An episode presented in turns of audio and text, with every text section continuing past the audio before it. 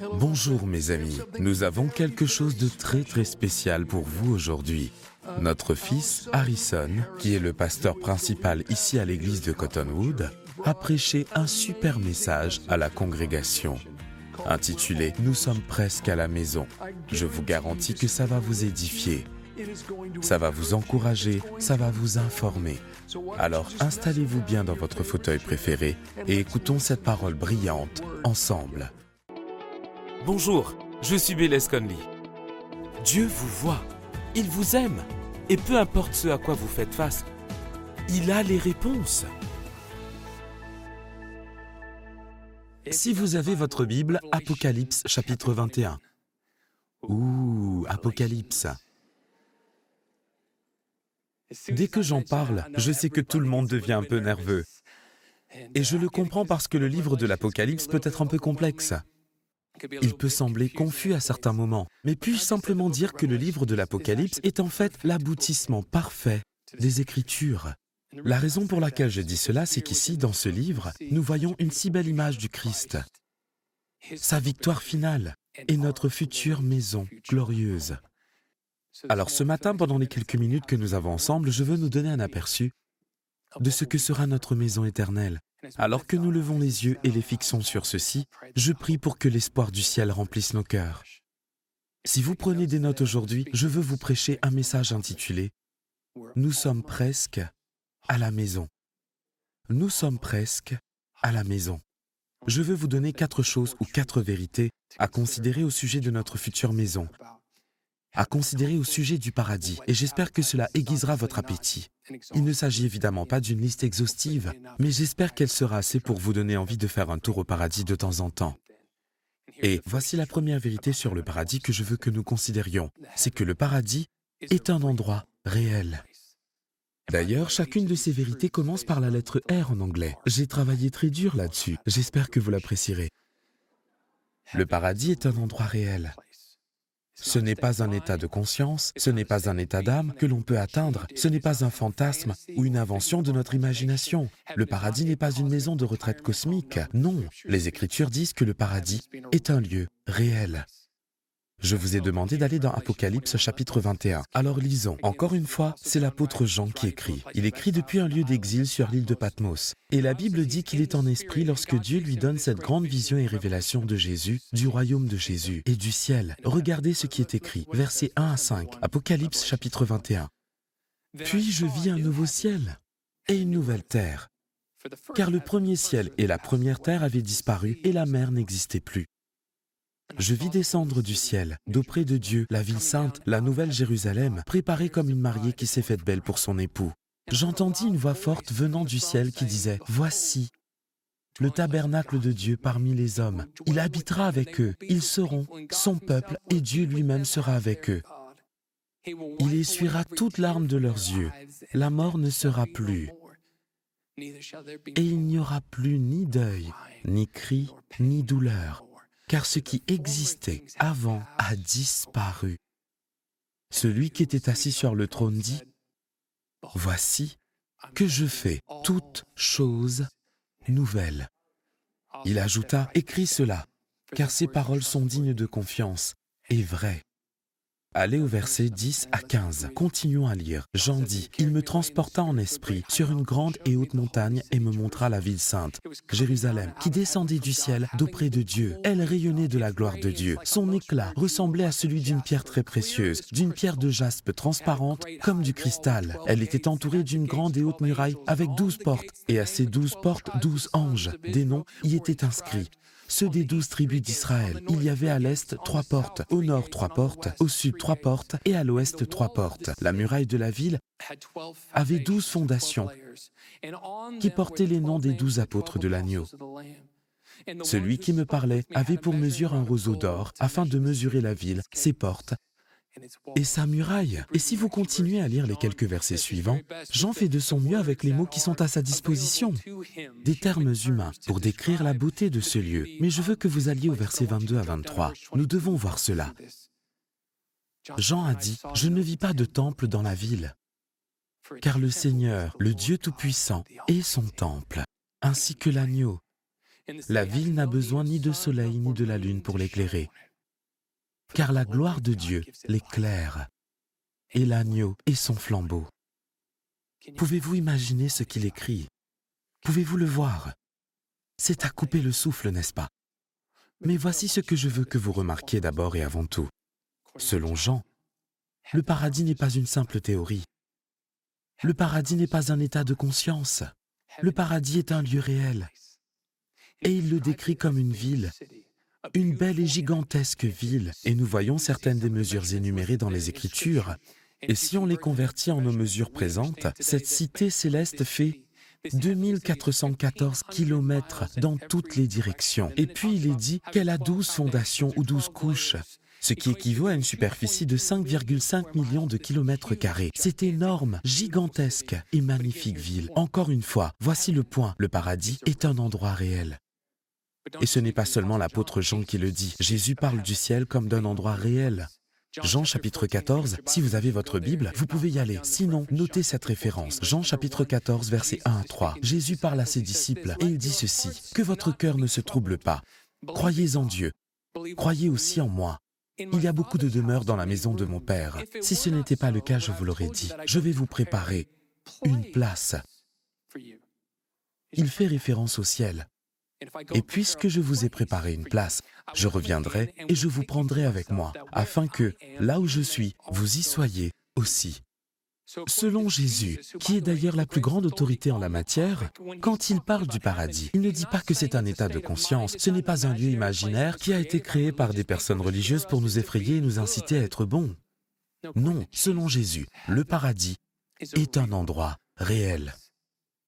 Voici donc la première vérité que je veux que vous mettiez dans votre cœur à propos du paradis. C'est une vérité qui produit de l'espoir. Le ciel est un endroit réel. Il est au-dessus de nous et il n'est pas si loin que Dieu ne puisse ni voir, ni entendre, ni intervenir. Dieu est là. Son Fils est là. Et c'est un lieu qu'il prépare pour nous que nous puissions demeurer avec lui pour l'éternité. Voici la deuxième vérité sur le paradis que je veux que vous considériez. C'est celle qui me réjouit le plus. Le paradis est un endroit remarquable c'est un endroit remarquable, remarquable à plusieurs égards. D'abord et avant tout, il est remarquable parce qu'il sera tout nouveau. Apocalypse chapitre 21 verset 1. Nous venons de le lire, mais j'en dis, puis je vis un nouveau ciel et une nouvelle terre, car le premier ciel et la première terre avaient disparu. Le premier ciel, il convient d'établir un point important de différence ici.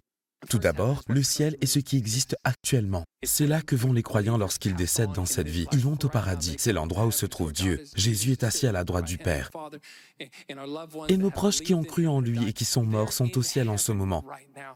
Mais ce ne sera pas leur dernier lieu de repos. Ce ne sera pas notre dernière demeure. Dieu va créer un nouveau ciel et une nouvelle terre. D'ailleurs, au verset 5, il est dit, Celui qui était assis sur le trône dit, Voici que je fais toutes choses nouvelles. Lorsque Jean écrit sur le nouveau ciel et la nouvelle terre, le mot nouveau qu'il utilise pour décrire notre demeure éternelle fait référence à quelque chose qui, bien qu'étant une continuation de l'ancien et de l'original, est toutefois nouvelle dans son essence. C'est un concept que nous, en tant qu'humains, avons beaucoup de mal à comprendre, car lorsque nous entendons nouveau, nous pensons immédiatement à une chose superbe, qui cependant ne demeure pas nouvelle.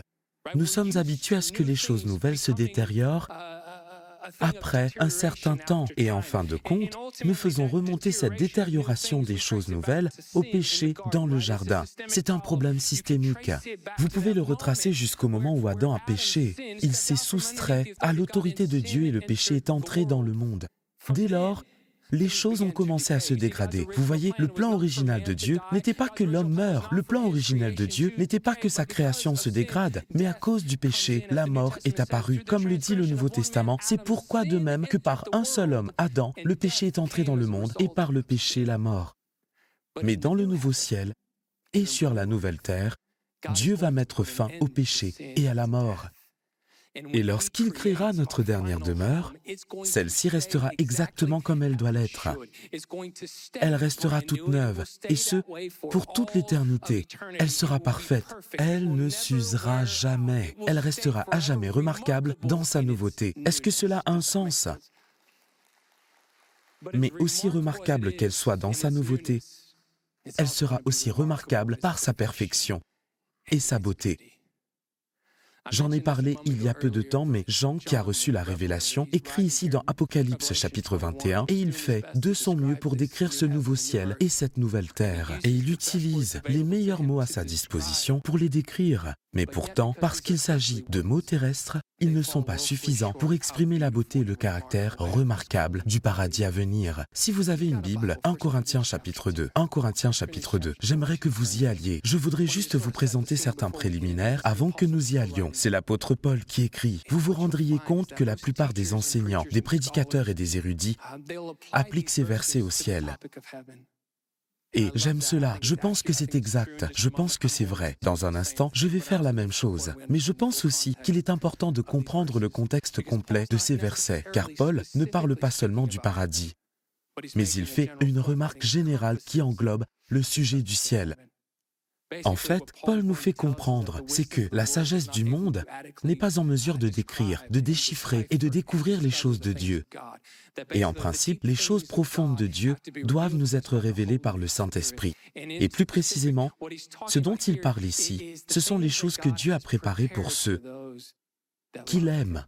Et nous savons que l'une des nombreuses choses que Dieu a préparées pour son peuple, c'est le paradis. Ainsi, lorsque nous lisons ces versets, nous devons les appliquer à notre compréhension du ciel. Comprenez-vous ce que je dis? D'accord. 1 Corinthiens chapitre 2, verset 9. En gardant cela en tête, nous lisons, et il est dit, mais comme il est écrit, ce sont des choses que l'œil n'a point vues, que l'oreille n'a point entendues, et qui ne sont point montées au cœur de l'homme, des choses que Dieu a préparées pour ceux qu'il aime. Dieu nous les a révélées par l'Esprit, car l'Esprit sonde tout, même les profondeurs de Dieu.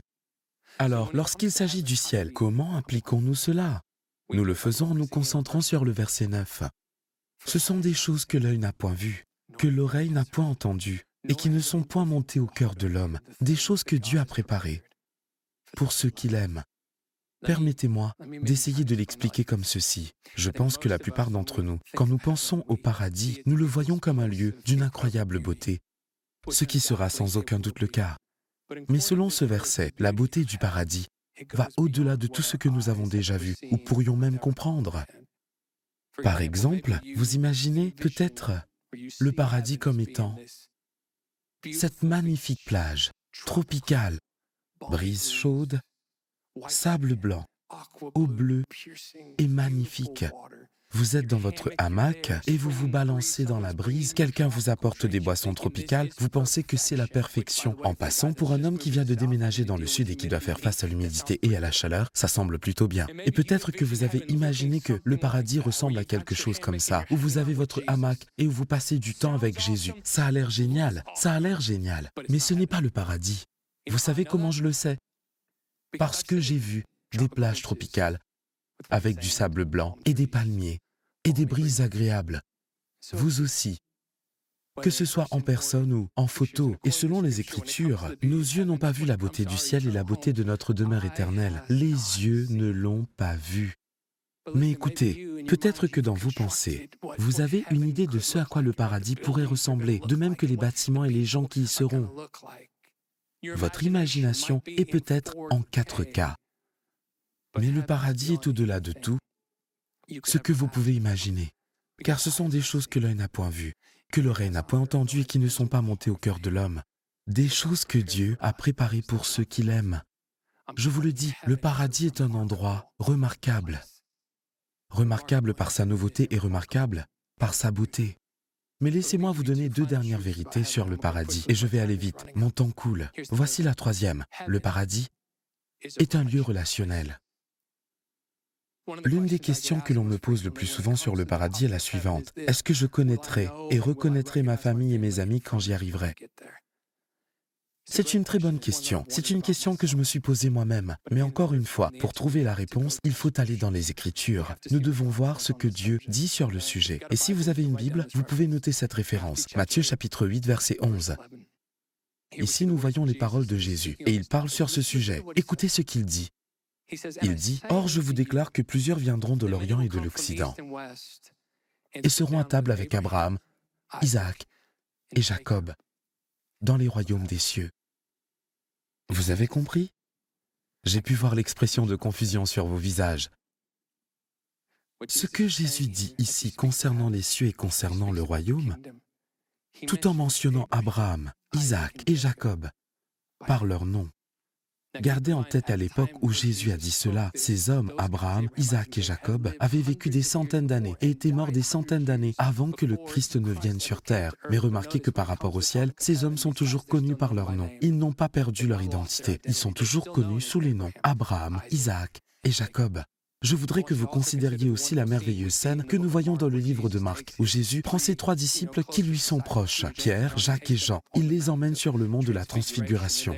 Et là, sur la montagne, Jésus rencontre Moïse et Élie qui étaient décédés depuis des centaines d'années. Et les trois disciples, Pierre, Jacques et Jean, sont là sur la montagne. Ils sont au courant de ce qui se passe. Et ils reconnaissent Moïse et Élie. Ils les reconnaissent comme étant Moïse et Élie. Le point, c'est que, bien qu'ils soient entrés dans l'éternité, Moïse et Élie n'ont pas perdu leur nom et leur identité. Dans le livre de l'Apocalypse, chapitre 3, Jésus parle de nous. Il parle de ceux qui vaincront et persévéreront jusqu'à la fin. Et voici ce qu'il dit. Il dit, je n'effacerai pas son nom du livre de vie. Ce qui veut dire que si nous persévérons jusqu'à la fin, dans notre confiance en Christ, nous aurons nos noms dans les cieux et nous serons connus. Il faut aussi penser au livre d'Hébreu. L'auteur y dépeint l'image de ceux qui sont morts et qui nous ont précédés comme une grande nuée de témoins. Et il les dépeint comme étant assis dans une arène, nous regardant et nous encourageant à courir et à terminer notre course. En d'autres termes, non seulement, mais ils nous connaissent et nous encouragent aussi. Revenons donc à la question initiale, à savoir si l'on pourra reconnaître sa famille et ses amis au paradis. En étudiant les Écritures, je dirais que oui, ce sera le cas.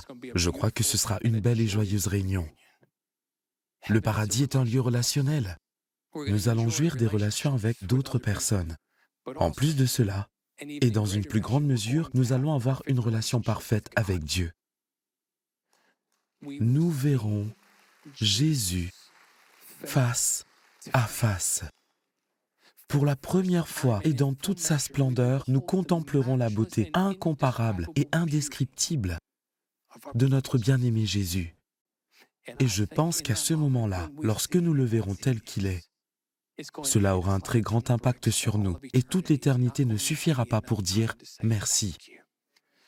Merci pour tout ce que tu as fait. Merci pour ton amour sans fin. Merci pour ta fidélité. Merci pour ton sacrifice.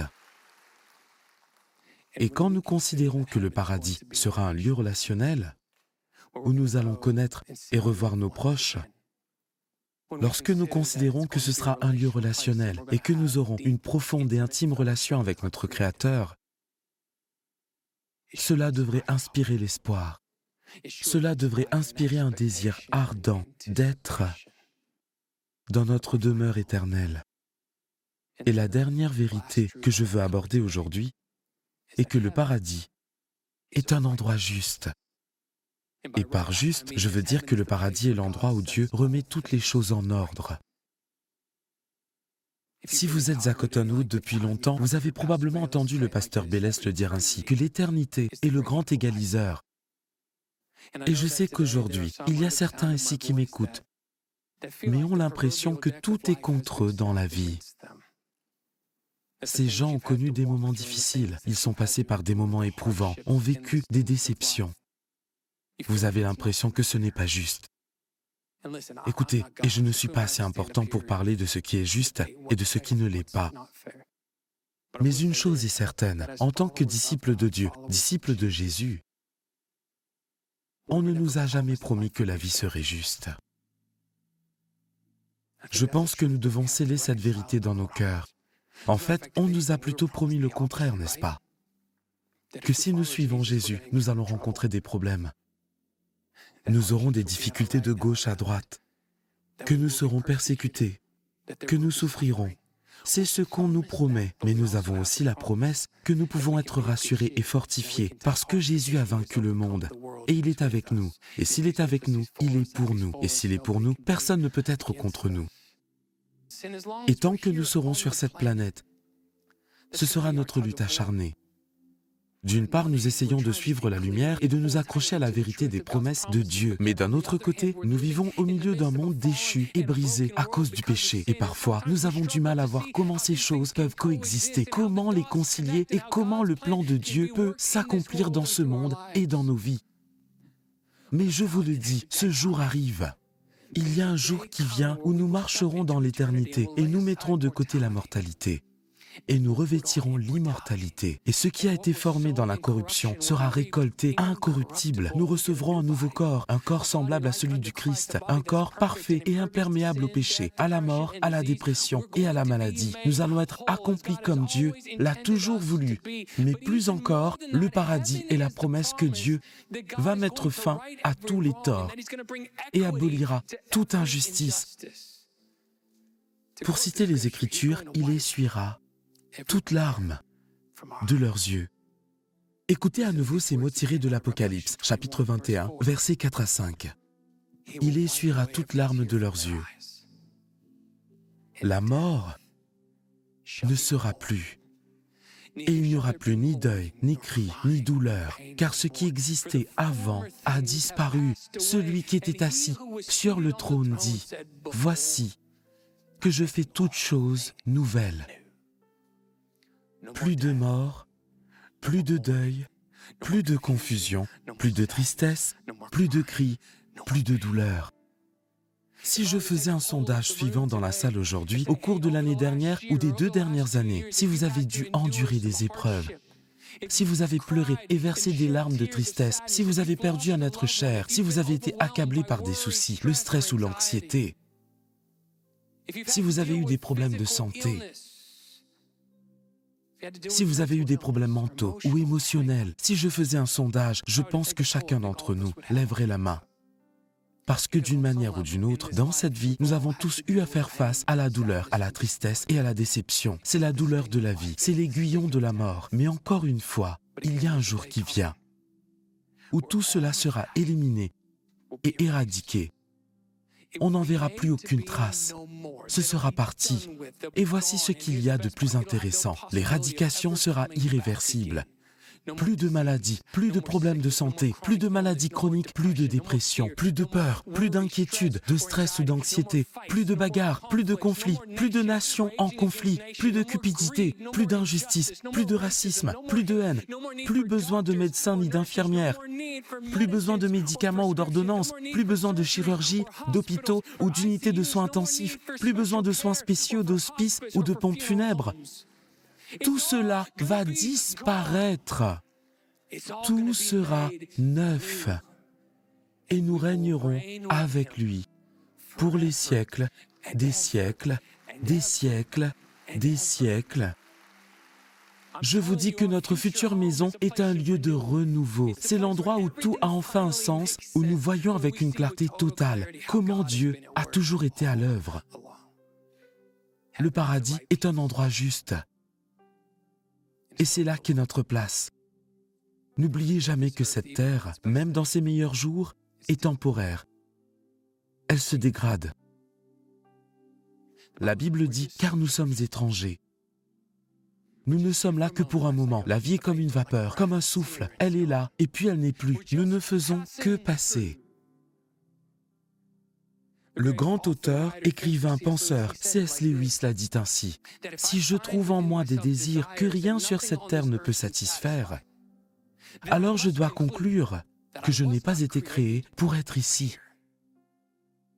Écoutez, nous ne sommes que de passage, vivant dans un endroit lointain, et nous regardons vers l'avant avec l'espoir qu'un jour, un jour, nous serons chez nous. Nous allons vivre dans la ville qui a des fondations, dont Dieu est le bâtisseur et l'artisan. Même lorsque nous avons chanté ce matin ce magnifique et nouveau chant, la terre promise nous appelle. Nous sommes presque à la maison, et pas une larme ne tombera. Nous sommes presque à la maison. Préparez maintenant vos âmes pour que le royaume vienne. Pas de retour en arrière. Nous sommes presque à la maison.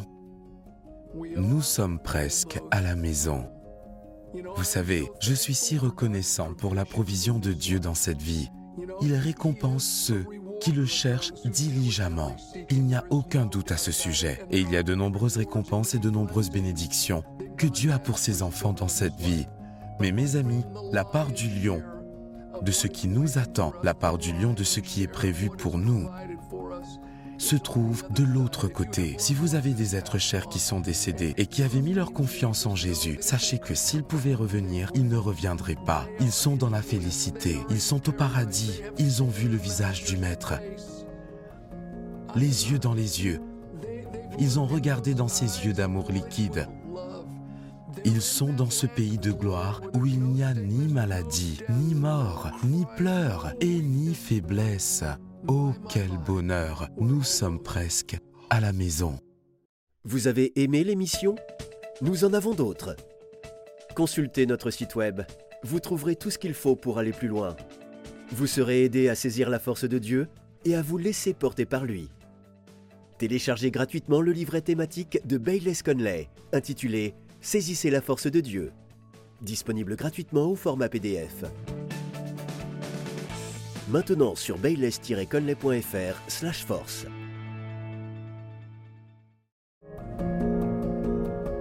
Avez-vous des questions sur l'émission ou est-ce que quelque chose vous préoccupe pour lequel nous pouvons prier? Alors écrivez-nous, notre équipe apprécierait avoir de vos nouvelles.